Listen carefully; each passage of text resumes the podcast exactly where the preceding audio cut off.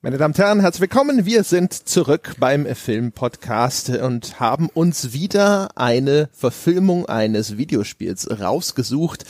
Diesmal geht's um Double Dragon und weil das ja eine Koproduktion mit Filmstarts ist, dann begrüße ich wie immer den Christoph Petersen von Filmstarts. Hallo Christoph. Ja, und ich habe den ausgesucht. Und der ist viel, viel interessanter als World of Warcraft, den du letztes Mal ausgesucht hast. Sag ich schon mal. Ja, ich schließe mich schon mal an glaube ich. Ach so, das ist ja langweilig. Ich habe gedacht, wir zoffen uns heute mal ein bisschen. Aber ich habe auch einen neuen Lieblingsgag, vielleicht können wir uns über den zoffen. Weil ich hatte neulich irgendwie so einen Autounfall und bin da fast krepiert. Und dann habe ich, äh, man kennt das ja, dann flattert noch mal so dein gesamtes Leben äh, vor deinem inneren Auge vorbei, ne? Kennst du? Und dann habe ich gedacht, ich schlafe ja ganz schön viel. War's das schon, oder? Warum brichst du jetzt nicht in Begeisterungsstürme aus? Also ich meine offensichtlich, die, das ist ja einer der zentralen Gags in Double Dragon, ja, also dieser, wer bringt den? Äh, Billy Lee bringt den und die Kamera schwenkt in der Sekunde, wo er diesen Gag bringt, total auf ihn um und lässt ganz viel Zeit zum Lachen. Und das war aber der Moment bei mir im Zimmer, wo echt, also wegen Corona ist ja hier eh schon schlechte Stimmung, aber da ist wirklich noch das letzte bisschen Lebensfreude in die Ecke gekrochen und hat sich da irgendwie wie eine Rosine zusammengeschrumpelt. aber ab, aber ab, abgesehen von solchen Totalaussetzern, von denen es eine Menge gibt, äh, wie gesagt, äh, ich war mega überrascht von dem Film. Also im positiven Sinne. Er ist trotzdem nicht gut, aber ich war mega überrascht. Ja. Also ich kann, ich, ich kann diese Einschätzung verstehen.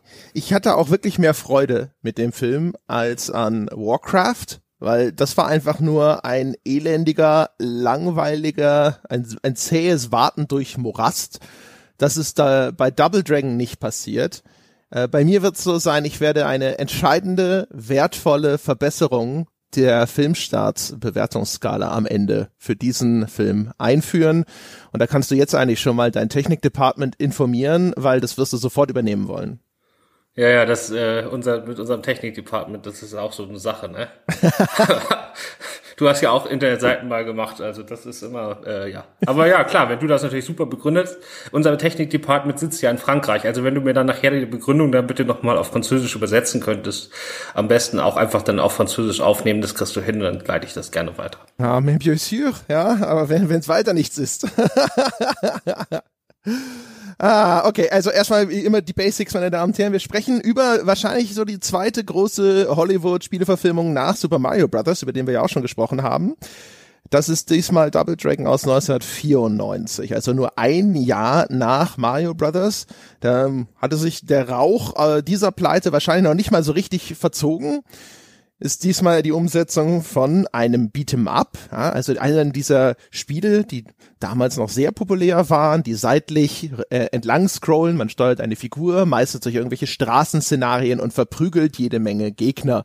Und verprügelt jede Menge Gegner, das passiert auch in diesem Film, deswegen relativ gut konsequent besetzt Mark Dacascos, der damals ein aufkommender Martial Arts Filmstar gewesen ist, das äh, Only the Brave ist damals schon erschienen gewesen. Das ist so Mark Dacascos Martial Arts Insider-Durchbruch Capoeira-Film gewesen. Den fand ich damals ziemlich geil, als ich ihn gesehen habe. Ist aber tausend Jahre her. Ich vermute, dass der nicht gut gealtert ist. Und äh, der spielt einen der beiden Protagonisten, nämlich den Jimmy Lee und der, das sind zwei Brüder, die da die Hauptrollen spielen. Der andere ist Scott Wolf, der erkennbar kein Martial Arts Darsteller ist. kennt, den kannte man damals aus irgendeiner US-TV-Serie, die mir überhaupt nichts gesagt hat und die ich schon wieder vergessen habe.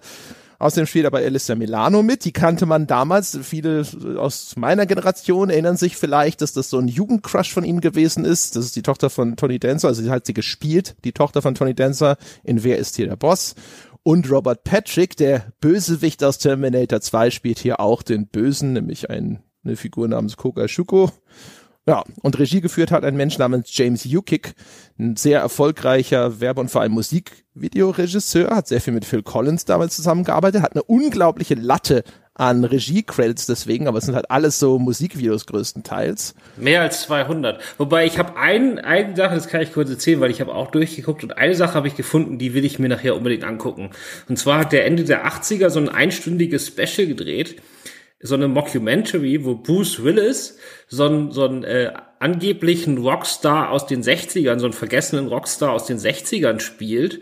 Und dann spielen halt alle so die ganzen großen Musikstars der 80er mit, die alle so tun, als ob der sie so mega beeinflusst hätte und sie ihm alles verdanken und so. Das klingt total absurd und hat sogar recht gute Kritiken bekommen. Also da habe ich irgendwie Bock drauf. Das, ob man das noch irgendwo herbekommt, muss man sehen. Irgendwie The Return of Bruno heißt der. ja, das habe ich auch gesehen sagte mir auch gar nichts. Hab gedacht, das es hat mir auch sofort an dieses äh, This is Spinal Tap erinnert, ob das was in diese Richtung ist. Aber genau, so ungefähr. Ja, ja genau, keine Aber Ahnung. Aber halt mit echten. Bei Spinal Tap sind die natürlich alle fiktiv. Aber hier ist es halt so, dass die eine Figur fiktiv ist und alle anderen, die diese Interviews geben, die sind halt echt, ne? Also das sind dann die ganzen echten Rockstars der 80er, die dann sagen, oh, der ist so super und wir verdanken dem alles. Und es ist total doof, dass den alle vergessen haben, der ist viel besser als wir. Da, so da hat der James, James Ukix äh, gedacht, ich habe dieses Adressbuch voll von Musikern inzwischen, ja, wie kann ich das denn zu Gold machen? Und hat sich dann gedacht, so jetzt machen wir hier einfach mal einen, äh, den Cameo-Film vor dem Herrn. Ja, jeden mal ja. zehn Minuten über, durch, durchs Bild laufen lassen, hinten drauf eine mega Latte an bekannten Interpreten und schon wird das Ding richtig aus den Regalen fliegen. Ähm, das ist bei Double Dragon nicht passiert. Der hat ein Budget von berichteten 7,5 Millionen und Einspielergebnis berichtet ungefähr 2, zwei, 2,5. Also das ist ein Flop gewesen. Finanziell. Ja, genau. Also zweieinhalb nur in Amerika, ne? Aber ich habe mal in Deutschland geguckt. Ich habe meine Seite, wo ich immer für deutsche alte Zuschauerzahlen gucke. Und ab den 90ern äh, haben die nur noch die ersten Top 100 fürs Jahr. Da war der nicht dabei. So, und dann hatte ich keinen Bock mehr weiter zu suchen. Aber es ist auf jeden Fall, es ist auf jeden Fall unter 150.000, wahrscheinlich deutlich. Und in Deutschland ist er erst 95 gestartet und im selben Jahr hatte, äh, lief Street Fighter auch. Und der hatte zum Vergleich, der hatte mehr als 800.000. Also das war dann schon, also in Deutschland hat den da damals keiner geguckt. Das ist ja auch sag ich mal, also der, der Street Fighter hatte damals halt eine, auch eine viel größere Aufmerksamkeit, einen viel größeren Fußabdruck. Ich weiß, dass der Double Dragon bei uns gelaufen ist. Ich kann mich erinnern, dass der in den Kinos war. Und ich bin da nicht drin gewesen. Das spricht eigentlich schon Bände, weil ich bin eigentlich in, in jeden Martial Arts Film reingerannt in dieser Zeit, in den ich nur irgendwie reinkommen konnte. Ich habe auch Street Fighter ja. im Kino gesehen. Aber das liegt, glaube ich, auch daran, dass, also wir in Deutschland haben ja nicht so diese, diese Spielenhall-Vergangenheit. Ich glaube, Double Dragon war eher noch so alle in der Spielhalle und Street Fighter war halt, also Street Fighter habe ich auch gespielt, ne, auf dem Super Nintendo. So, da war, ich glaube, auch die Games-Marke schon deutlich größer als bei Double Dragon. Double Dragon ist, glaube ich, mehr so, also historisch schon wichtig, aber jetzt nicht so, dass da alle jetzt die wahnsinnigen Erinnerungen in Deutschland dran hätten. Ja, das schon. Aber das bedeutet in diesem konkreten Falle, mich muss der Trailer so abgeschreckt haben, dass ich trotz Mark Dacascos und trotz Martial Arts nicht diesen Film im Kino gesehen habe. Das ist die einzig mögliche Erklärung, weil ansonsten, keine Ahnung, hätte ich da, äh, zur Not wäre ich da wahrscheinlich eingebrochen. Da. Wie alt warst du 95? Wie alt warst du 95? Äh, 95 war ich dann 13. Da hättest du wahrscheinlich, also ich muss sagen, all die Sachen, die mir jetzt an dem Film richtig, richtig gut gefallen, äh, wären wahrscheinlich, wären wahrscheinlich Sachen gewesen, die ich mit 13 gar nicht äh, kapiert oder nicht äh, zu gutieren wusste wüsste. Also mit 13 hätte ich die, glaube ich, nicht so gut gefunden. Ja. ist wahrscheinlich dann doch eher ein Film für Erwachsene, weil die Sachen, es sind sehr viele Sachen extra für Kinder drin, die sind alle scheiße. Und äh, die Erwachsenen, die sich über diese ganzen Kindersachen aufregen, für die gibt's dann andere Qualitäten, die man als Kind gar nicht kapiert. Und das sind die wirklich guten Sachen. Ja, äh, das war jetzt gerade übrigens der Mathematikaussetzer des Jahres. Ich war natürlich 18, bin 77 geboren. 95. Ja, so funktioniert das mit dem Rechnen. Naja. Okay, mit, acht, mit 18 hätte das ja schon, hätte, da weiß ich nicht, wie du mit 18 drauf warst. Aber mit 18, also mit 18 ist man, glaube ich, wirklich genau in der, in der dunklen Phase. Also dafür ist, ist die Action, also da darf man sich gar nicht reintrauen, weil da sitzt du im Kino zwischen diesen ganzen Elfjährigen. Er hatte eine Freigabe ab zwölf. Ja, und dann sitzt man halt zwischen den ganzen Zwölfjährigen. Also für die ist der Film ja auch gemacht. Und ähm, da, da, da, da kriegst du ein Imageproblem, wenn du da als 18-Jähriger dazwischen sitzt. Da musst du schon noch ein bisschen älter sein. Ja. Das kann gut Das ist ja genau, genauso mit Kinderanimationsfilmen. Die darfst du ja zwischen 13 und 15 auch nicht gucken, weil sonst bist du uncool. Danach geht's wieder. ja, stimmt. Ja, also die, die Spielereihe, auf der das Ganze basiert, die hat äh, 87 angefangen. Das sind eben diese klassischen Brawler. Ähm, man, die haben genauso auch ein bisschen wie Super Mario eine Vorlage geliefert, die, je nachdem, wie man das sehen möchte, entweder dem Film sehr wenig, äh, sag ich mal, an die Hand gegeben hat, womit er arbeiten kann, außer es sind zwei Brüder, die laufen da rum und die verprügeln Leute, die aussehen wie Mitglieder von Straßengangs. In der Erzählung ist es in den Spielen so, dass dort die Freundin, die Mariana, entführt wird. Das ist, gibt's so Cutscenes und sowas in der damaligen Zeit bedeutet, da ist eine Szene in Spielgrafik, in der die Figürchen vielleicht mal kurz was machen und in dem Fall kriegt die einmal in den Magen geboxt und wird von dem Oberbösling weggetragen. Und ab da ziehst du dann mit den beiden Brüdern los und prügelst dich eben durch Horden von Gegnern, um diese Freundin wieder zu befreien. Also genauso im Grunde genommen wie bei Mario, entführte Prinzessin muss gerettet werden. Hier ist es halt die entführte Freundin, die gerettet werden muss. Und das sind auch Zwillingsbrüder in den Spielen aus eher technischen Erwägungen, weil dann können diese beiden Figuren, es gibt eine Hintergrunderklärung, warum die identisch aussehen und nur unterschiedlich farbige Anzüge tragen und vielleicht andere Haarfarben besitzen, weil die damalige Technik war immer sehr froh, wenn sie nicht noch eine zusätzliche Grafik verwalten musste. Und ich habe gelesen, äh, wenn man dann die da befreit hat, die Marion, die man da rausboxen muss, dann gibt's noch ein extra Level, wo die beiden, die vorher zusammengekämpft haben, dann gegeneinander kämpfen, weil kann ja nur einer bei der landen das kann sein, also ich habe Double Dragon nie durchgespielt. Ich habe das damals, ich glaube mal ausgeliehen, besessen und die Spiele damals, die waren ja relativ schwierig teilweise und man musste auch so ein bisschen bei der bei der Stange bleiben, um sowas dann tatsächlich durchzuspielen und das ist da nicht passiert. Das Gehen wir mal davon aus, dass das stimmt. Das sind also schon ziemliche Arschlöcher, wenn man dann durch ist, ne? Weil dann sieht man erstmal, worum es denen wirklich geht, ne? Nicht darum, die rauszukriegen, sondern bei der zu landen. So, und äh, Stand daran jemals ein Zweifel? Naja, bei Mario zum Beispiel, dem nehme ich das ab, ne? Also bei Mario ist doch auch dann ne, am Schluss immer ein Herzchen und so. Also bei Mario haben auch romantische Motive eine Rolle gespielt. Ja, vielleicht mit, aber das ist schon okay. Aber hier sind das schon ziemliche Arschlöcher, wenn das stimmt. Also und da muss man sagen, größere, der, das, der größere Arschloch-Move ist ja eigentlich natürlich zu glauben, dass die beiden Herren, die Frau hat quasi keine Ent äh, Verfügungsgewalt, wen sie hinterher sozusagen abbekommt, sondern dass die das untereinander ausmachen können und sie muss diese Entscheidung dann irgendwie mittragen. Ja, aber wie gesagt, aber diese Arschlochhaftigkeit finde ich haben die in dem Film gut äh, gut transportiert. Also ähm, die fand ich auch beide völlig bescheuert. Ja, na gut. Reden wir kurz über die Geschichte dieses Films, weil der Film, also der Film hatte ja jetzt, sage ich mal, ne, dafür aber auch einen breiten Korridor, um aus dieser minimalistischen Vorlage zu entwickeln, was immer er daraus entwickeln möchte, außer vielleicht, es muss um zwei Brüder gehen und die müssen Menschen verprügeln und vielleicht geht es dann auch noch darum, dass dort irgendwo ein Mädchen gerettet werden soll. Und der Film der hat erstmal fängt er an mit so einem märchenhaften Einstieg, indem er dir in so einer Off-Erzählung verrät, irgendein guter König irgendwo in China hat sich irgendwann mal geopfert, um irgendein Medaillon zu erstellen, das dann den Kampf gegen irgendwelche Schattenkrieger entscheiden sollte.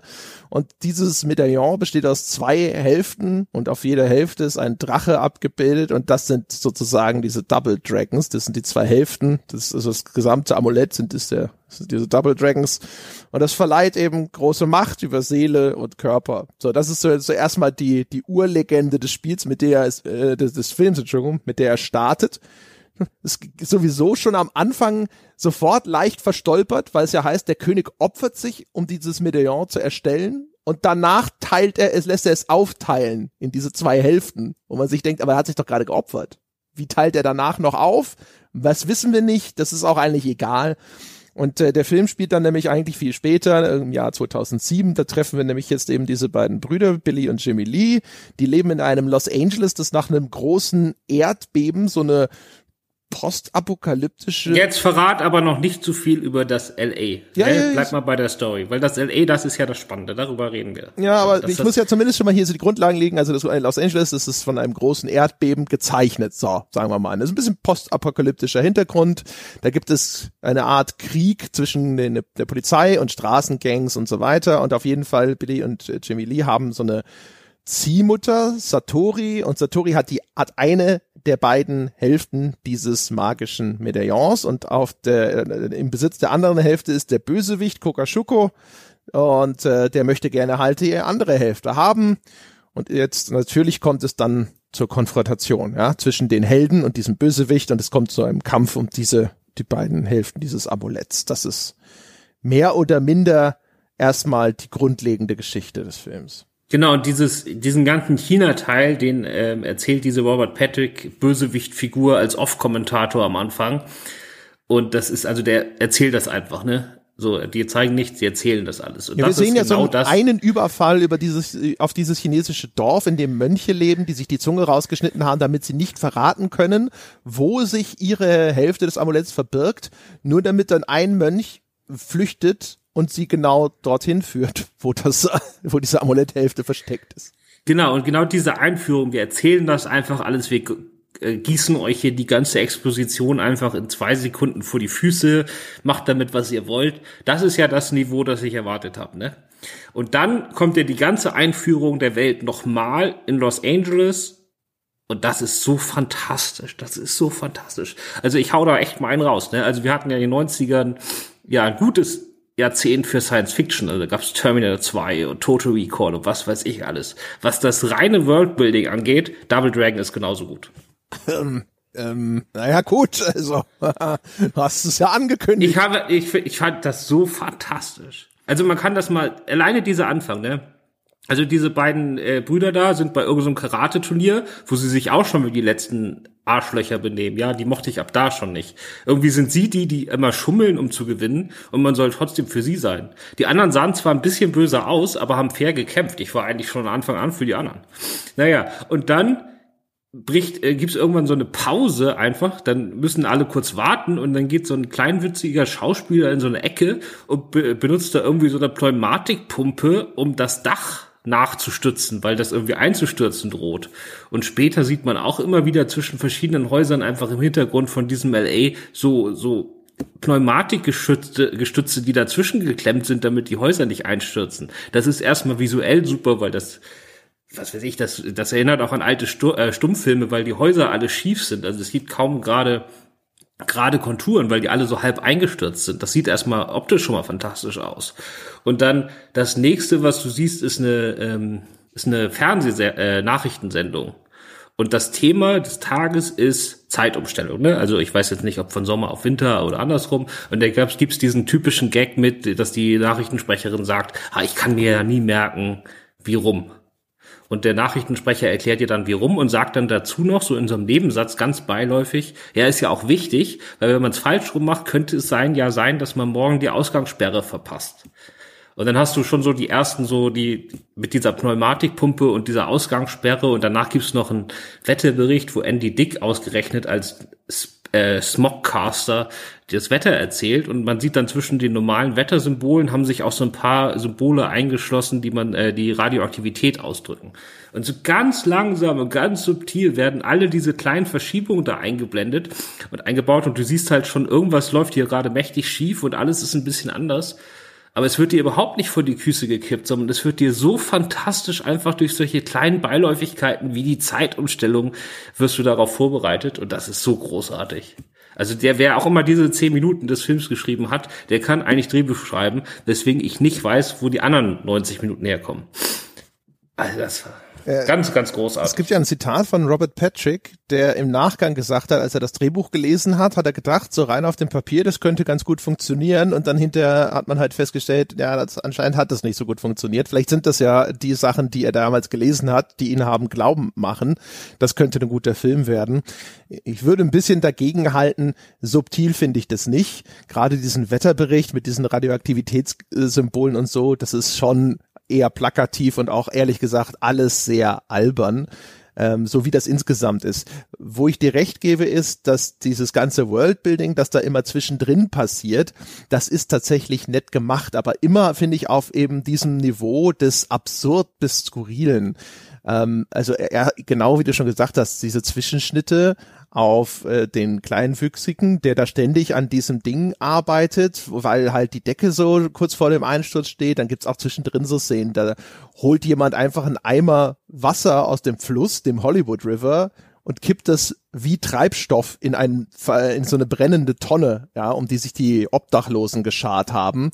Ähm, und offensichtlich brennt also quasi das, das normale Flusswasser äh, in dieser Zukunft. Und äh, solche Szenen, die sind immer mal wieder eingestreut in dem Film.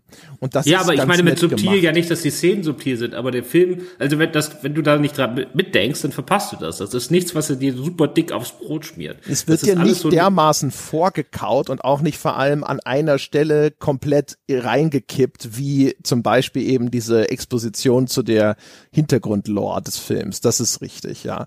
Aber ja. die Szenen all, all, selbst sind in ihrer Inszenierung und dem, was sie darstellen, alles andere als subtil.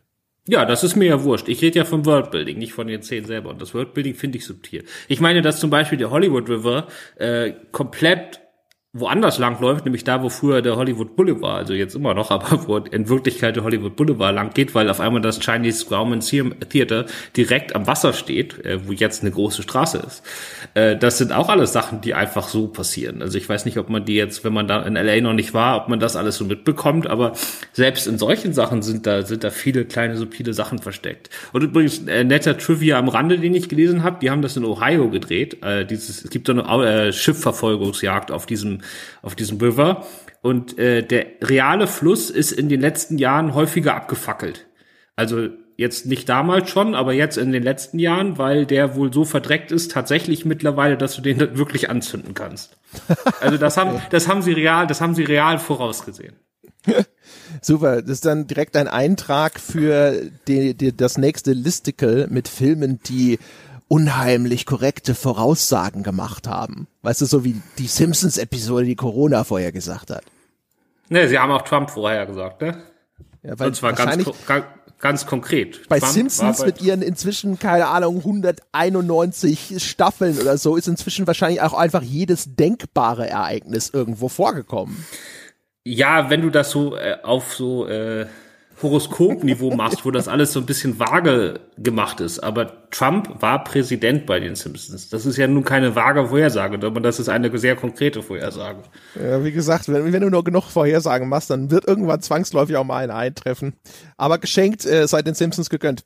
Äh, ja, also weiter zu Double Dragon. Ich ähm, ich fand das halt, also was, das, das, was ich total interessant fand vor allem, ist, dass Double Dragon schon wieder auch ähnliche Entscheidungen trifft wie Super Mario in dem, was sie da umgesetzt haben. Weil bei Super Mario, da war es ja noch unerklärlicher eigentlich, weil die Vorlage ja auch noch so heiter und fröhlich war, hatte man sich ja aber auch schon entschieden, so eine merkwürdige Science-Fiction-Dystopie als Hintergrund zu nehmen. Und jetzt macht Double Dragon auf einmal das Gleiche. Das muss echt so ein Spleen in den 90ern gewesen sein, dass man gedacht hat, das ist es, was vielleicht auch das junge Publikum hinter sehen will oder vielleicht hatten auch die Regisseure irgendwo Interesse daran, das zu machen, weil man sich da kreativ ein bisschen ausleben konnte. Fand es auf jeden Fall ganz interessant, auch manche von den Darstellungen, weil es gibt ja dann ein Fahrzeug, also das Auto, mit dem diese beiden Brüder unterwegs sind, das so ein bisschen aussieht wie die Karre aus Ghostbusters, aber auch schon wieder mit so einem quasi Raketenantrieb, wo dann hinten aus so einer Art dachmontiertem Auspuff ein langer Feuerstrahl herausschießt. Und das sind auch schon wieder ähnliche Konstruktionen, wie wir sie auch bei Super Mario gesehen haben. Bei Mario war es interessanter, fand ich, so ein bisschen Blade Runner-esque teilweise ja sogar umgesetzt. Ähm, hier ist es alles noch alles, der, wie der ganze Film, der ist insgesamt viel kindischer, kindlicher, verspielter und auch unbeschwerter. Aber es, ich fand es interessant zu sehen, wie ähnlich sich das manchmal war.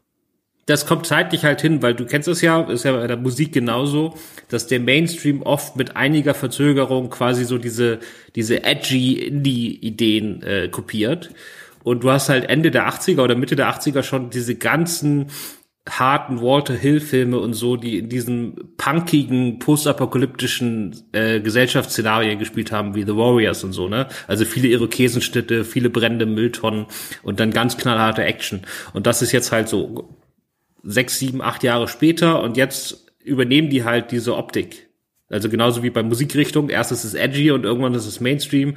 Und Anfang der 90er wurde diese Punk-Ästhetik für postapokalyptische Geschichten halt, war das total angesagt. Ja, und man Aber hat den Eindruck, finde ich, da sind all diese Filme, die sind irgendwie groß und bekannt und cool, die sind aber qua Altersfreigabe und das Ziel, das Zielpublikum, für das sie gemacht sind, das ist eigentlich nicht für Kinder. Und dann kommen diese Filme, die explizit für Kinder gemacht sind, die Teile dieser Ästhetik übernehmen, die auch jetzt hier den Robert Patrick als Bösewicht nochmal angeheuert haben ähm, wo ich immer so ein bisschen das Gefühl habe, die wissen, die Kinder kennen das alle, die finden das geil, die hätten diese Filme alle gerne gesehen, teilweise haben sie sich die sicherlich auch erschlichen. Und indem ich das aufgreife, mache ich das attraktiv. Und ich kann mir auch vorstellen, dass das funktioniert, weil zum Beispiel als Terminator 2 damals in den Kinos gelaufen ist, äh, wir wollten den alle, alle, alle sehen. Und einige haben es geschafft, sich im Kino reinzuschleichen, das waren natürlich die Helden, die dann davon erzählen konnten, einige haben es nur behauptet und haben dann erzählt, wie Terminator 2 ist. Und als ich ihn dann später selber gesehen habe, habe ich festgestellt, nein, das hat nichts mit der Erzählung von meinem Freund Peter zu tun, der diesen Film angeblich im Kino gesehen hatte. und äh, auch, das kann ich mir gut vorstellen, dass das eine Rolle gespielt hat. Naja, das ist auch ein bisschen, also ich habe mich fast eher ein bisschen mehr an Turtles und so, diese, diese Art der kindlichen, dunklen Sci-Fi-Welt erinnert gefühlt. Der war ja vier, fünf Jahre vorher, oder? Anfang der 90er. Und äh, so die Richtung geht das auch so ein bisschen. Wobei er dann natürlich die Geschichte, also wir haben das noch nicht erzählt, wir haben jetzt äh, Teil der Gesellschafts, äh, des Gesellschaftsbildes erzählt, aber es gibt dann noch, das wird noch viel weiter gedacht im Film. Also es ist irgendwie so, dass ähm, die Polizei und die Gangs hatten früher immer so Kriege und dann haben die irgendwann einen Friedensvertrag geschlossen, dass die Polizei quasi tagsüber die Gewalt hat, die Staatsgewalt und die Gangs nichts machen. Und nachts gehört die Welt halt den Gangs und die Polizei macht gar nichts. Und das ist halt einfach so ein offizieller Friedensvertrag, der auch äh, da gibt es eine Szene mit einer ganz tollen Mediensatire, wo die Polizisten dann doch mal was gegen die Gangs machen, weil die tagsüber was gemacht haben. Und dann kommen die äh, ganzen Reporter und fragen, ähm, so machen der Polizei quasi Vorwürfe dafür, dass sie äh, bei den Gangs, die hatten doch bestimmten Grund dafür und warum haben die das jetzt gemacht und so. Das ist äh, schon eine ziemlich bissige Mediensatire da noch mit drin. Und das ist alles eigentlich überhaupt nicht für Kids. Ne? Das ist, das bleibt komplett auf vom erwachsenen Niveau, sage ich mal. Ja, das ist so ein bisschen Robocop Light da drin, ne? Also auch dieser Einspieler mit dem Wetterbericht oder auch dann der Polizeichef gibt ein Interview und kriegt eine unbequeme Frage gestellt und dann weist er die Reporter darauf hin, dass ja jetzt in 23 Minuten schon Sonntag ist und dann alle so, ja stimmt, eigentlich können wir Feierabend machen. Und dann hat sich das auch sofort erledigt. Ja, aber ich finde, das ist aber gut gemacht. Also jetzt auch wenn es Robocop Light ist, wobei ich das ja, wie gesagt, nicht mehr finde. Ich könnte, man könnte eine halbe Stunde aus Double Dragon nehmen, die frühen Walter Hill geben, der könnte daraus ein Meisterwerk machen. das, einfach, man muss bloß mal diese ganzen doofen Schauspieler loswerden. Und, äh, weil das sind ja alles äh, totale Flitzpiepen und äh, so ein bisschen was von diesem, weil du hast es ja erzählt mit dem, es ist ja eigentlich ein Kinderfilm und der Regisseur hat das auch gemacht, äh, gesagt vorher. Er wollte vom Ton her einen Film machen, wo Kinder nicht zu viel Angst bekommen. Das hat er genau so gesagt. Und das macht den ganzen Film kaputt, weil es passieren ja in diesem in dem Film ja auch echt grausame Dinge, also wichtige Hauptfiguren sterben und so weiter. Und diese beiden Hauptfiguren gucken zwei Sekunden traurig also die, die Schauspieler können das nicht, aber das sieht so aus, als ob die traurig gucken könnten, sollten in der Szene. Und äh, flüstern dann noch so den Namen der Toten und so, als ob das jetzt ganz schrecklich wäre. Und dann reißen sie sofort wieder dumme Gags, die nicht lustig sind. Es wird sogar einmal der Name geschrien, ja, ne, als dann die, die Ziehmutter in einer Explosion ums Leben kommt. Aber dann ist natürlich auch wieder gut. Ja. Handlungsmotivation hergestellt, auf zum äh, nächsten Thema sozusagen. Ja, und vor allem der eine Bruder, also die ist dann tot, das ist quasi deren ja, Ziehmutter und dann fünf Minuten später ist der eine traurig und der andere sagt so, äh, ja, hab dich mal nicht so. Wo ich dann denke, was geht denn jetzt hier ab? Aber das ist, glaube ich, echt alles für Kinder. Äh, ja, nee, nimm das mal alles nicht so ernst. Das ist hier alles. Wir machen hier irgendwie noch so ein bisschen oberflächlich lustige, bunte Action. ja. Aber dazu passt diese Welt halt überhaupt nicht, weil sie die auf der anderen Seite ja viel zu ernst etablieren. Ach, das finde ich nicht.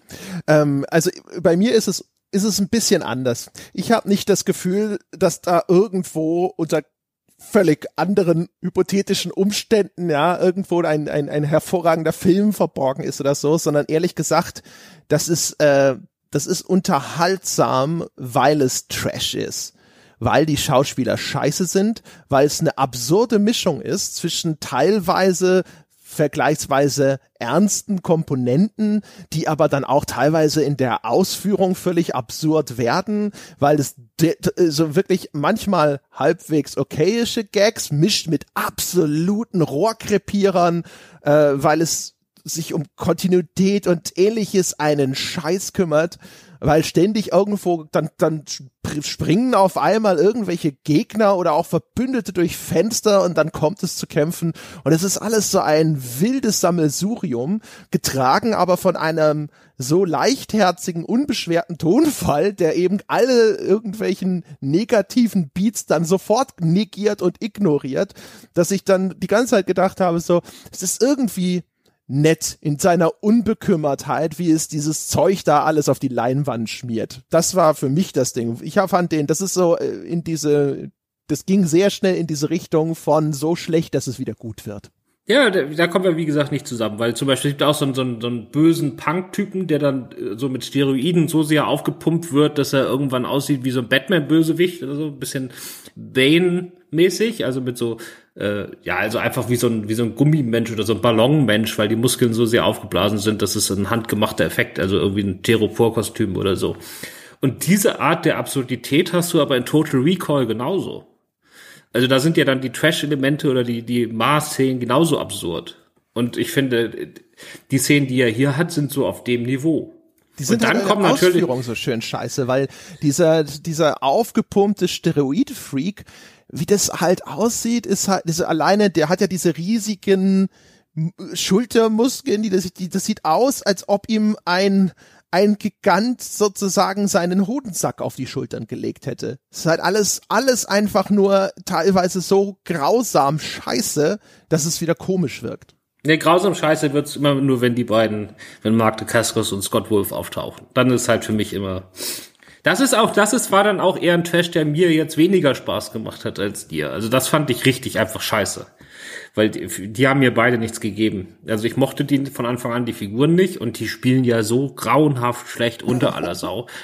Also die, die Dialoge sind ja, ich glaube, weil die anderen Dialoge sind ja so halb normal geschrieben und immer wenn die beiden sprechen, also so redet ja kein Mensch. Also die sind ja, also deren Dialoge sind noch zehnmal schlechter als alle anderen Dialoge in diesem Film. Und ich glaube echt, die haben das anders nicht hingekriegt. Da sind die Drehbuchautoren am Tag des Drehs hingegangen und haben überall gesagt, nee, in dem Satz sind aber jetzt acht Wörter, die können nur drei und haben die alle nochmal eingekürzt. Also anders kann ich mir das nicht vorstellen. Das ist so furchtbar. Die, und nicht mal die drei Wörter haben sie hinbekommen. Ich weiß nicht, Scott Wolf war ja danach jahrelang bei Party of Five, eine echt tollen Serie Hauptdarsteller. Aber das hier war echt Grütze. Und Mark de Cascos, naja gut, der ist dann nachher auch nicht so abgegangen, wie man hätte glauben können. Ne? Ich meine, Pack der Wölfe, jetzt vor zwei, drei Jahren nochmal John Wick 3, aber ansonsten ist das auch alles sehr durchmischt, was der danach gemacht hat. War ja schon so geplant, die beiden da jetzt irgendwie als kommende Stars da zu platzieren, das ist in die Hose gegangen. Der de Cascos hat halt immerhin seine B-Movie-Action-Karriere eigentlich ja über die Jahre immer schön durchdekliniert. Ne? Dann war er ja zwischendrin in den USA mit dieser einen Kochsendung sogar mal populär die ich nie gesehen habe. Ich glaube, Iron Chef hieß es. Ähm, das war wohl mal eine Zeit lang erfolgreich. Der hat ja auch dann diese, ich glaube, diese The Crow Fernsehserie gemacht, die auch ganz gut gelaufen ist. So, ich glaube, der hatte eine ganz gute Karriere gerade für so einen äh, B-Movie-Darsteller. Ja, ja, und er, wie gesagt, aber er wurde hier ja als Teenie-Star oder als kommender Teenie-Star platziert.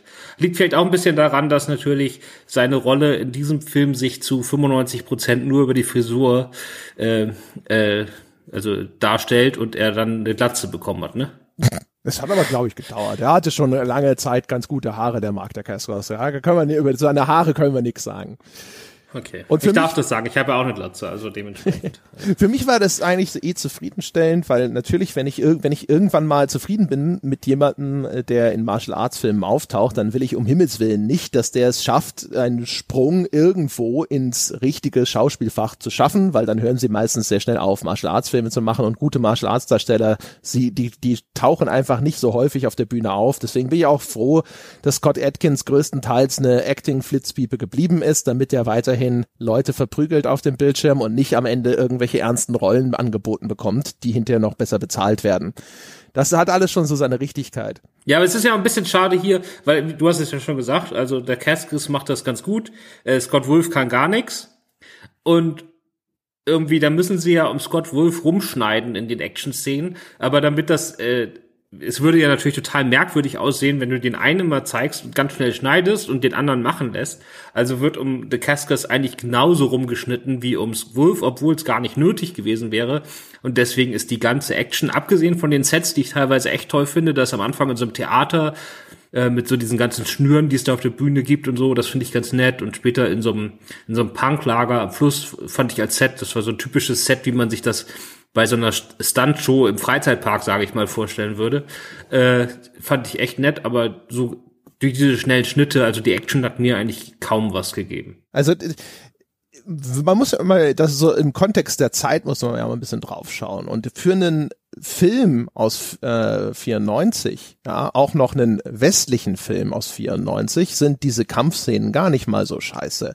Weil westliche Filme haben ja viel zu lange gebraucht, um wirklich vernünftig fließende Kampfszenen zu inszenieren. Wenn man sich jetzt mal die großen westlichen Klassiker des Genres anschaut, sowas wie einen Bloodsport, das sind häufig wirklich einzelne Aktionen, dann kommt ein Schnitt und dann kommt der nächste Schlag einzeln, Reaktion und so weiter. Und ein Double Dragon schafft es immerhin da schon mal, sag ich mal, drei, vier Schläge, Tritte in Abfolge darzustellen, zumindest wenn der der Keskos äh, an der Arbeit ist, äh, so dass das also für die Zeit sind die Kampfszenen eigentlich relativ probat. Das mit dem Scott Wolf ist wirklich ein Problem, weil du, du merkst auch, dass sie den ständig irgendwie aus den eigentlichen Kämpfen wirklich so rausnehmen und ihn dann irgendwie irgendwelche Tricks machen lassen, ja. Dann macht dann Kaugummiautomaten kaputt, damit sein Gegner auf den herausfallenden Kaugummikugeln ausrutscht und ähnlichen Quatsch nur damit, weil man halt da sitzt und sich denkt so, oh Gott, jetzt nicht wieder fünf Stunden versuchen, ihn einmal in dem Winkel äh, zu filmen, wo er nicht aussieht, als äh, würde er nur über die Bühne torkeln. Ähm, das ist natürlich dann schade. Du siehst, es gibt am Schluss einen ganz kurzen Kampf zwischen den Brüdern, wo halt dann auch diese dieser, dieser unfassbare Unterschied in Befähigung zwischen The Cascos und Scott Wolf nochmal so richtig schön zur Schau gestellt wird. Ja. Aber insgesamt, sage ich mal, also für die Zeitperiode, das ist gar nicht mal so furchtbar. Ja, wie gesagt, also mir hat's jetzt heute nicht viel gegeben. Ich habe mir das gerne angeguckt, weil ich halt die Sets toll fand und zwar dadurch auch immer relativ abwechslungsreich, weil die es gab kaum Zweikämpfe, die die Umgebung nicht mit einbeziehen. Ne? Also du hast immer in dem Hotel, in dem, wie gesagt, in dem Theater gibt's diese ganzen Schnüre und verschiedene Podeste und so und dadurch ist das immer schön abwechslungsreich. Das ist jetzt nicht so dass da fünf Minuten lang sich irgendwie gleichbleibend irgendwie geprügelt wird und man dann irgendwann sich langweilt. Und das ist schon kurzweilig. Fand ich okay, aber hat mir jetzt nichts gegeben als Action-Fan, ja. sag ich mal. Ja, wie gesagt, also äh, aus heutiger Sicht ist das nichts mehr, äh, was du dir anschaust und denkst, das ist ja geil. ist jetzt nicht so wie irgendwie frühe Jackie Chan-Filme, wo du teilweise heute noch denkst, oh fuck ey, sowas Cooles machen sie heute nicht. Ähm, aber wie gesagt, äh, gemessen ja am Stand der der Zeit damals, gerade was so Hollywood-Produktionen angeht, ist es äh, war ich sogar eigentlich überrascht. Das habe ich mir viel schlechter vorgestellt. Und was ich tatsächlich auch nett fand, war Robert Patrick als so von, von der Aufmachung her böse Version von Vanilla Ice, so von der Frisur her und so. Das war, das war eh, das war die Zeit, wo irgendwie jeder Bösewicht aussah wie ein Modedesigner. Und ich verstehe das nicht, aber es war damals so. Also mit diesen blondierten Haaren und so. Ja, ganz merkwürdig. Aber der hat sichtlich Spaß gehabt. Und da kommen wir dann auch, wenn wir bei, bei Robert Patty sind, der dann echt äh, schön vom Leder zieht und das äh, macht Spaß. Da kommen wir dann auch zu den Special Effects, weil die sind ein weiterer Höhepunkt dieses Films. Ne? Also es war so, es ist noch sehr, sehr viel handgemacht. Es ist noch Anfangszeit der Computereffekte. Und aber die Computereffekte, die sie gemacht haben, die wenigen, die sind verdammt gut und verdammt kreativ. Also vor allen Dingen, es gibt ja diese beiden Talisman-Hälften. Die eine Hälfte ist die Hälfte des, der Seele oder des Geistes und die andere Hälfte ist die, äh, die Seite des Körpers. Und Patrick, äh, Patricks Figur ist halt in dem Besitz von der, von diesem Seelenhälfte. Und damit kann er sich quasi so entkörperlichen und dann wird er wie so zweidimensionaler Schatten, der so nach vorne kippt und dann in den Boden verschwindet. Also dann geht nur der Schatten auf dem Boden lang. Und teilweise wirkt dieser Schatten dann auch die Schatten von anderen Figuren, die dann äh, keine Luft mehr kriegen und so. Und diese Ideen, diese Schattenspiele sind großartig. Also gerade für die damalige Zeit. Ist, also ich finde, die Schattenspiele sind voll aus Nosferatu irgendwie. Ähm, ja, vielleicht als Zitat, aber so rein technisch gemacht, dass man sich sagt, okay, was können wir machen? Da machen wir halt nicht irgendwas, was scheiße aussieht, sondern was, wo wir äh, viel abstrakter machen können. Aber da haben sie, das haben sie echt kreativ umgesetzt. Fand ich super. Ich finde den Effekt, er wird ja dann anfangs immer zu so einer Art 2D-Figur. Also als, als würde er auf einmal so zusammengestanzt wie zu so einer Plastikfolie, die sich dann abrollt. Also der Schatten, der dann über den Boden huscht oder der an den Wänden auf einmal erscheint und Leute zu wirken scheint, das finde ich noch ganz okay und auch eben, weil ich diese Assoziation da so mit den Filmklassiker hatte. Aber dieser Effekt, wenn er so 2D wird, finde ich entsetzlich. Ich finde, der sieht unfassbar beschissen aus. Nee, ich mag das. Also klar, das ist natürlich, äh, wie gesagt, aus der Anfangszeit. Also damals war das noch in einer Zeit, wo sowas noch halbwegs bahnbrechend war, sogar auf einer technischen Ebene. Ne? Aber äh, nee, Boah, nee ist das, ist, das ist das ist Jahre nach Terminator 2. Das war auch Ja, das ist Scheiße. sowieso mal ein ganz anderes naja, wenn du dir jetzt die alten Kritiken zu äh, Double Dragon durchliest, die loben auch alle die Effekte über den Klee. Also das war also, damals. Also wenn du dir, wenn du das jetzt zum Beispiel mit dem Tomb Raider vergleichst, den wir besprochen haben, der äh, später war, ähm, der ist aber hundertmal schlecht, sieht aber hundertmal schlechter aus als das hier. Selbst da muss ich müsste ich Tomb Raider mir noch mal anschauen. Aus dem Bauch raus würde ich selbst da sagen, nein. Ja, ma mach, mach das schlimm. mal. Guck dir mal Tomb Raider noch mal an. Jetzt. Mach das mal. Nee, danke. Nee, nee, dann. Also, bevor.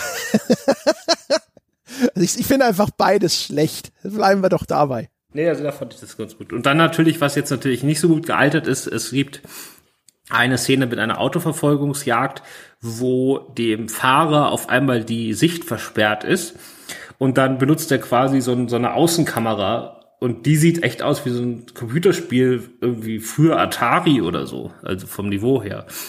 Und das war, ja, das äh, ist natürlich nicht so gut gealtert. Ja, wobei, also das ist schon, das ist schon dreidimensionale Grafik, ja, das da, da, da, da träumt man 1994 noch äh, so ein bisschen davon. Das ist schon fast schon N64-Grafik, die wir da sehen. Also das, äh, das ist schon, ne, wir müssen es nicht kleiner machen, es ist, aber es gibt halt einfach so viel in dem Ding, was dann, finde ich, Hanebüchen oder auch einfach so schön scheiße billig aussieht. Die werden ja zum Beispiel auch von den Leuten, äh, diese von so, so, so dieser Straßengang in diesem Truck verfolgt und dieser Truck, da hat man vor dem Kühlergrill äh, so eine Metallverkleidung angebracht, dass das aussieht, als hätte der irgendein Maul, das er aufreißt, als wären da so stählerne Zähne vorne dran. Und das sieht man dann aber in einer Nahaufnahme und da sieht das aus wie mit Alufolie davor geklebt.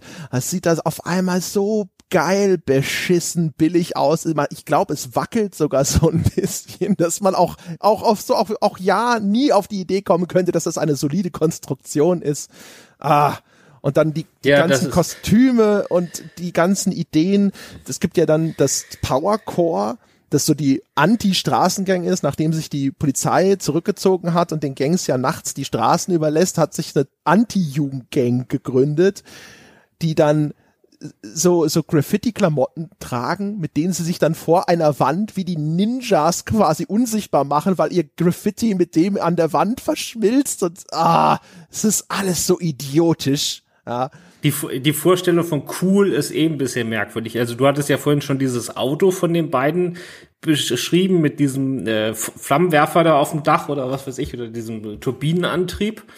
Aber das ist halt, das Auto selbst ist halt die totale Familienkutsche, ne? Das ist, weiß nicht, ob es ein Dodge ist oder so, aber das ist so ein, also uncooler geht gar nicht, das Auto an sich. Und da ist dann halt dieses Ding drauf gebaut. Und genauso hier, also diese, diese Power Corp Leute da, das ist, die haben ja auch ganz viele kleine Kiddies in ihren Reihen. Das ist das Gegenteil von cool. Also selbst damals. ja, vor allem die sollen ja auch so, so das ist ja so die taffe Anti-Gang sehen aber aus, als wären sie irgendwie aus so einer Tanzgruppe vom Disney Channel weggelaufen. Ja, ist, Alyssa Milano ist auch die Anführerin dieser Gruppe. Es ist, es ist alles ein Traum, ja. Die treten das erste Mal auf und die hartgesottenen Mohawk tragenden äh, Verfolger brechen dann sofort ihren Angriff ab, weil diese harte Crew auf der Bildfläche erschienen ist. ja, das, ja, das ist ja aus, ja gut, sie sind ja zumindest zahlenmäßig übergeben, aber das ist halt wirklich schon so eine Kita-Gang. Und dann hast du diese, diese FSK 6 Straßentruppe da. Und dann hast du aber natürlich äh, jetzt rückblickend gesehen diese totale Übersexualisierung von Alyssa Milano, die in diesem Film wirklich schwer zu schlucken ist. Ich meine, das ist ja, äh, es war natürlich, alle Welt war schon in sie verknallt, als sie in Wer ist hier der Boss mitgespielt hat. Und deswegen hat sie, nachdem die Serie zu Ende war, in den nächsten vier Jahren, hat die abgesehen von Double Dragon quasi nur in Erotik-Thriller mitgespielt, ja, wie jahrelang, bis dann irgendwann Charmed kam. Aber das war so ihre Rolle und quasi diese Rolle spielt sie auch hier. Also Kamera nur auf den Arsch, die beiden Typen äh, gucken der nur auf die Brüste und auf den Hintern, das ist alles. Ja, die Kamera auch, ne? Die Kamera die zoomt Kamera auch. auch. gerne dann nochmal an, die, an, an die Hinterteil ran. Gegenschnitt auf die verzaubert, äh, hypnotisiert dreinblickenden Brüder. Alles äh, quasi schamloser Fanservice, wenn wir es so nennen wollen. Ja, genau. Das war, das war so ihre, ihre Rolle vier, fünf Jahre lang nach wer. Da war sie dann ja auch im Alter, wo man das durfte, weil wer ist hier der Boss, weiß ich nicht, ich weiß nicht, wie alt sie da war, aber die Rolle war ja auf jeden Fall noch minderjährig. Ja, ich würde vermuten, sie auch. Ja, das weiß ich nicht. Ich kann mal kurz nachgucken. Ja, aber wer, also während du nachguckst und so, das ist so, aber das, das hat mich durchaus unterhalten, weil der Film hat mir wirklich im Minutentakt Dinge geliefert, die ich einfach so verschroben peinlich kacke fand, dass sie mich wieder amüsiert haben. Auch die, die One-Liner, die sie dem Scott Wolf geschrieben haben, die sind alle scheiße, wirklich, glaube ich, ausnahmslos. Alle scheiße, ja. Entweder einfach peinlich in ihrer Banalität, eat some fists, losers und stürzt sich da auf die Gegner am Anfang, gegen die sie da in diesem Wettkampf antreten und so weiter. Die beiden Brüder beleidigen sich ständig mit Wortspielen über ihren Nachnamen, weil sie ja Lee heißen und dann nennt sich, nennen sie, äh, streiten sie mal, wer jetzt von ihnen beiden der Ugly ist. Also Ugly, das englische Wort für hässlich ah, köstlich, ja. Auch also dieser, dieser, dieser Scott Wolf muss den Drehbuchautoren irgendwie krumm gekommen sein am ersten ja, Tag. genau. Also was, was die dem, was die dem, was die dem da alles hinge... Also ich habe ja am Anfang schon diesen Gag mit dem Schlaf und dem Tod da erzählt. Den bringt der ja wirklich, dauert richtig lange in dem Film. Ne? Das ist nicht so ein Wegwerfsatz, sondern der Satz, ganze Gag wird da quasi über Sekunden hinweg vorbereitet.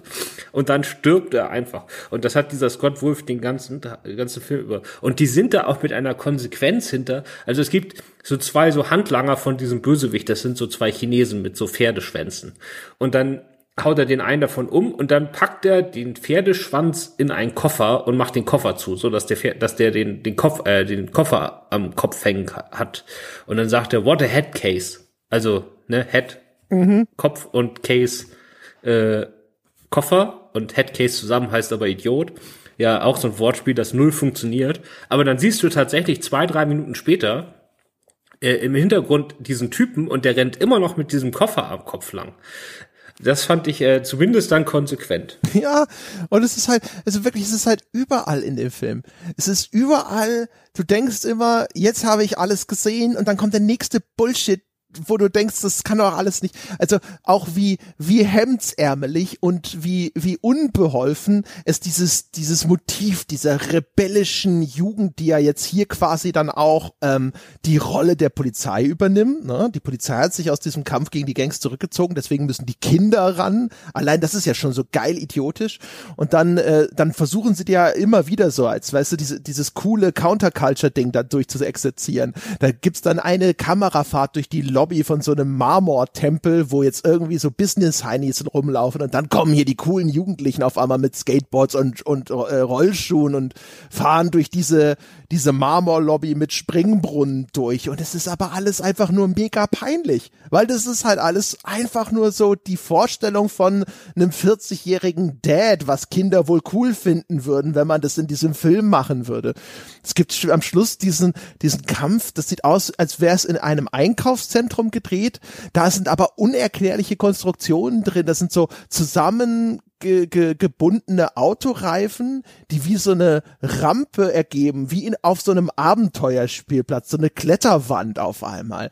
Also es ist, es ist alles so eine Vermengung aus Elementen, wo man wirklich das Gefühl hat, irgendjemand hat sich gedacht, so was, das ist doch geil, das finden die Kinder auch super. Stell dir mal vor, das ganze Einkaufszentrum wird zu so einer Art riesigen Abenteuerspielplatz umgebaut und da sind jetzt die coolen, coolen Kids und kämpfen gegen diese komischen Gangs und so, so geil beschissen. Ja, das haben sie in den 90ern allgemein nicht hinbekommen. Also diese, diese Vorstellung, dass Kinder diese punk, punkige, farbenfrohe Optik gut finden, gab es ja ein paar Jahre vorher schon in Hook zum Beispiel von Steven Spielberg. Da gibt's ja auch von diesem Rufio angeführt, diese, diese äh, Kindergang auf dieser Insel und das ist ja auch äh, völlig an der an der Realität davon, was Kids wirklich cool finden, vorbei, wenn sie sich da mit Essen beschmeißen und das ganz lustig finden und so. Ja, das, also das haben das haben die Essen. damals tatsächlich. Die, die, die, die nehmen ja einmal diesen mutierten Gang-Anführer, ja, den nehmen sie ja gefangen und dann foltern sie ihn, indem sie ihn mit Spinat zwangsernähren.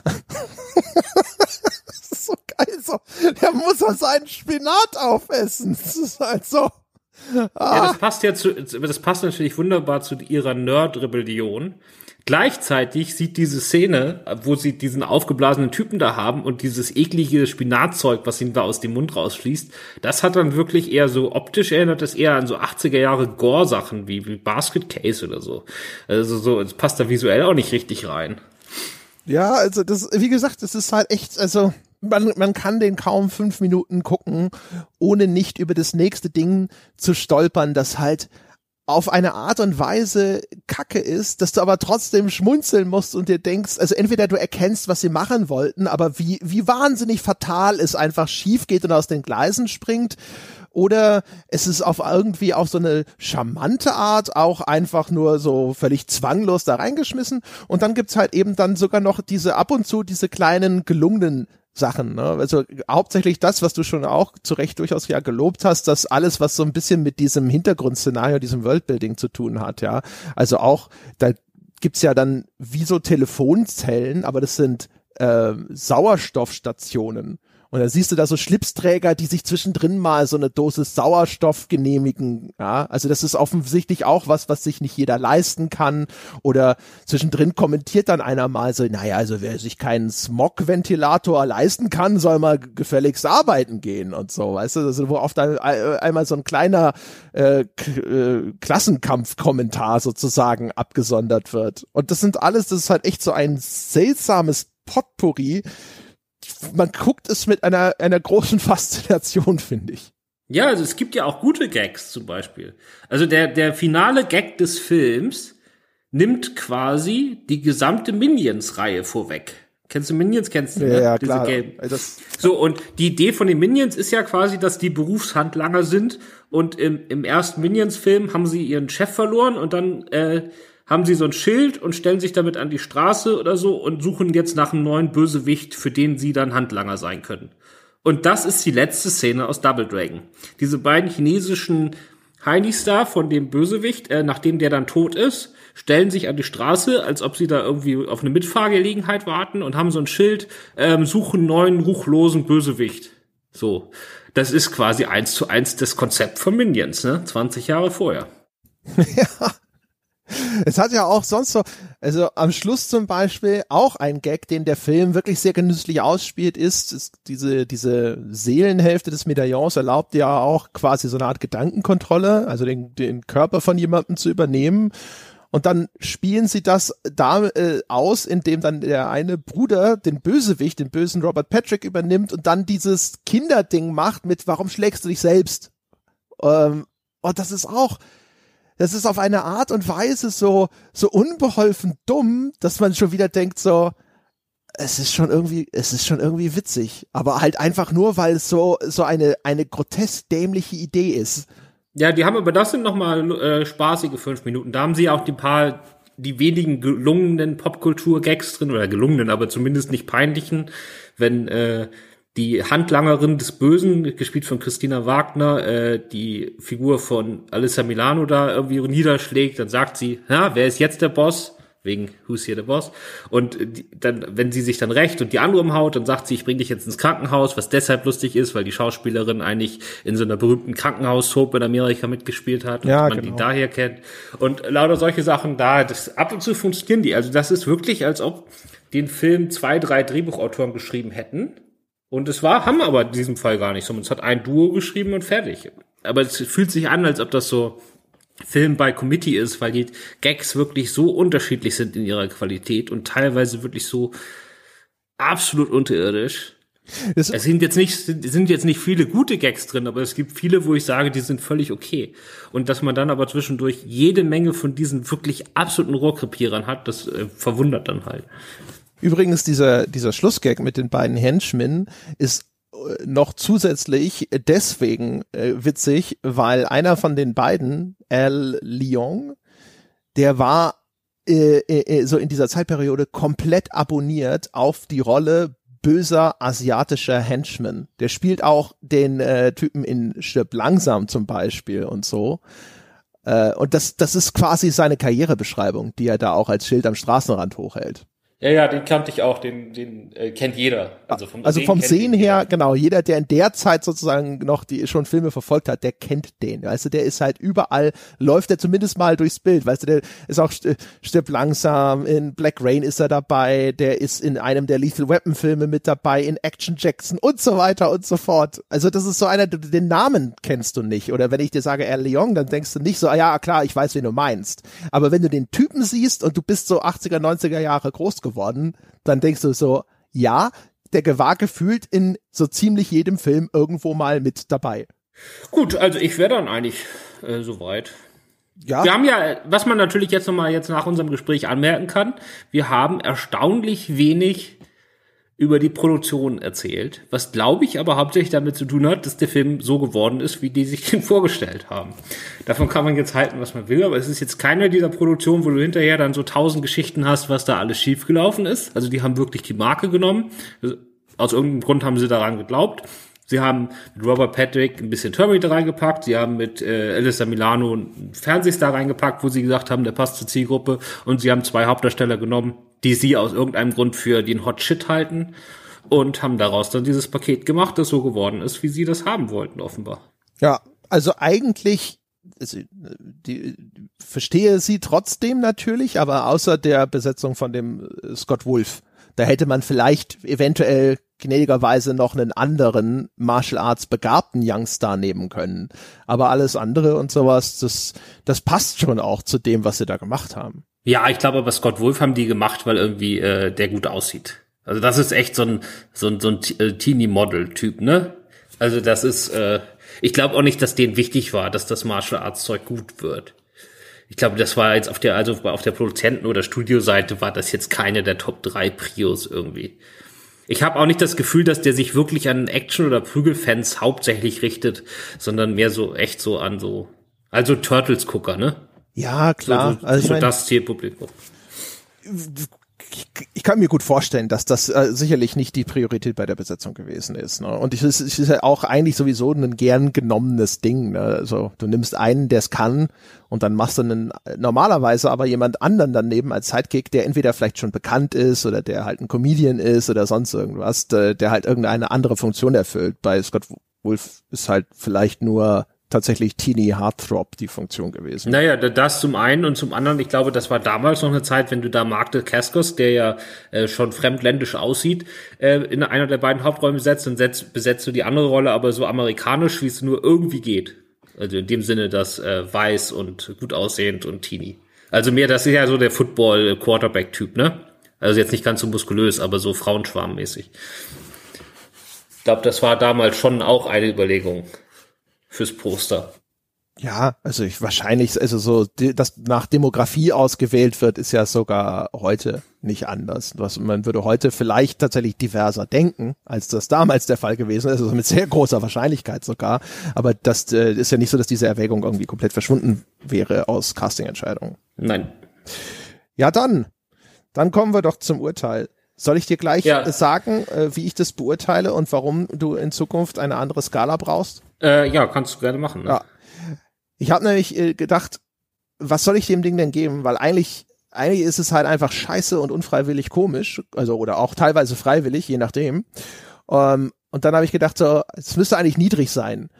Und dann habe ich gedacht so, aber wenn ich dem jetzt eine 2 gebe, dann stelle ich das auf ein Niveau mit Warcraft. Und Warcraft war einfach, einfach unerträglich langweilig und scheiße zu sehen. Das wäre eigentlich unfair. Eigentlich müsste ich dem deutlich mehr geben als einem Warcraft. Aber umgekehrt, eine 3, das ist auch wieder völlig verkehrt. Und deswegen habe ich gedacht so, hey, weißt du, was, was passieren muss, Christoph, ist diese Filmstartskala, die geht jetzt von 0,5 bis 5, in, wenn ich das richtig in Erinnerung habe. Sie muss aber von minus 5 bis 5 gehen und alles unter Null ist dann die Richtung, es fängt wieder an gut zu werden. Es ist wieder so scheiße, dass es wieder anfängt gut zu werden. Deswegen kriegt Double Dragon von mir minus drei.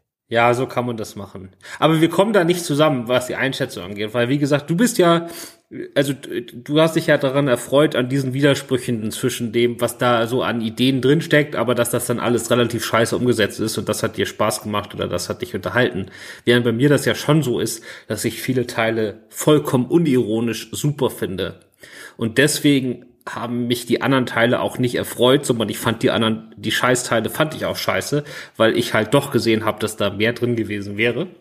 Aber ich lande am Schluss dann bei zweieinhalb. Und ich sag jedem, der, also man kann das ja nicht uneingeschränkt empfehlen, ne? Aber ich finde, man kann, was Computerspielerverfilmung angeht, den kann man mal nachholen. Also man langweilt sich zum einen nicht. Wir haben uns jetzt echt oft gelangweilt bei den Sachen, die wir geguckt haben, ne? muss man auch mal sagen. Da war jetzt auch vieles nicht nur so trashig scheiße, sondern auch einfach stinklangweilig. Das fand ich war der hier gar nicht. Ja. Und es sind halt echt eine Menge interessante Sachen drin. Also jetzt, mir hat es auch heute deutlich mehr Spaß gemacht, als so manche andere Folge darüber zu reden. Und ähm, das ist einfach, das hätte ich gar nicht so unbedingt erwartet. Also ich habe dann, nachdem ich den Film ausgesucht habe letztes Mal, habe ich danach auch so ein bisschen Angst vor der eigenen Courage bekommen und gedacht, scheiße, erstmal habe ich wirklich so viel Bock, den zu gucken und zweitens, worüber sollen wir denn dann quatschen? Und äh, dann sind wir nach zehn Minuten fertig und so ist es ja jetzt gar nicht gekommen. Also de dementsprechend, äh, den kann man, wenn man sich da grundsätzlich für interessiert, schon mal durchaus nachholen.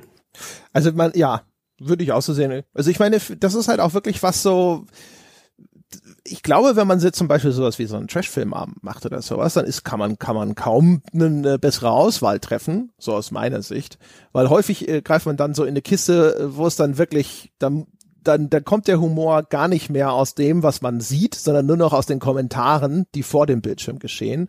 Aber das ist ein Ding, das kann man sogar alleine gucken und es ist unterhaltsam. Und ich fand auch, also ich hatte jetzt rein von dem Vergnügen beim Anschauen, war es besser als Warcraft, war es besser als Max Payne, war es besser als Tomb Raider ähm, und weiß nicht, was mir das gerade auf jeden Fall auch besser als Postal, was eher wirklich unangenehm war anzusehen. Also das war auf jeden Fall mit einer der besten, die wir bislang besprochen haben. Einfach nur. Ja, also weil, auf jeden Fall der besten, ne? besten Filme weiß ich nicht, aber auf jeden Fall der besten Anguckerfahrung. Ja, das ja. meine ich damit. Einfach nur von dem, was empfinde ich denn, während ich das anschaue, ist es schwierig zu ertragen, wünsche ich mir schon nach 20 Minuten, es möge doch bitte bald zu Ende gehen und so weiter und so fort. Also, das war wirklich angenehm. Ne? Es war nicht so, ich hatte, ich habe selten da gesessen und gedacht so, ah, fuck, ey, bitte bitte hör einfach auf. Und das habe ich, das hatten wir schon häufiger, dass ich das gedacht habe. Ja, genau. Und jetzt, wo ich dann sozusagen uns eine so angenehme Erfahrung äh, verschafft habe, äh, würde ich ja auch mir wünschen, dass du das jetzt auch so weiterführst. Also ich kann, ich versuch's mal, ich, ich nehme jetzt einen, von dem ich in Erinnerung habe, dass er gar nicht mal so scheiße war. Und das ist äh, Prince of Persia, die Verfilmung mit Jack Gyllenhaal.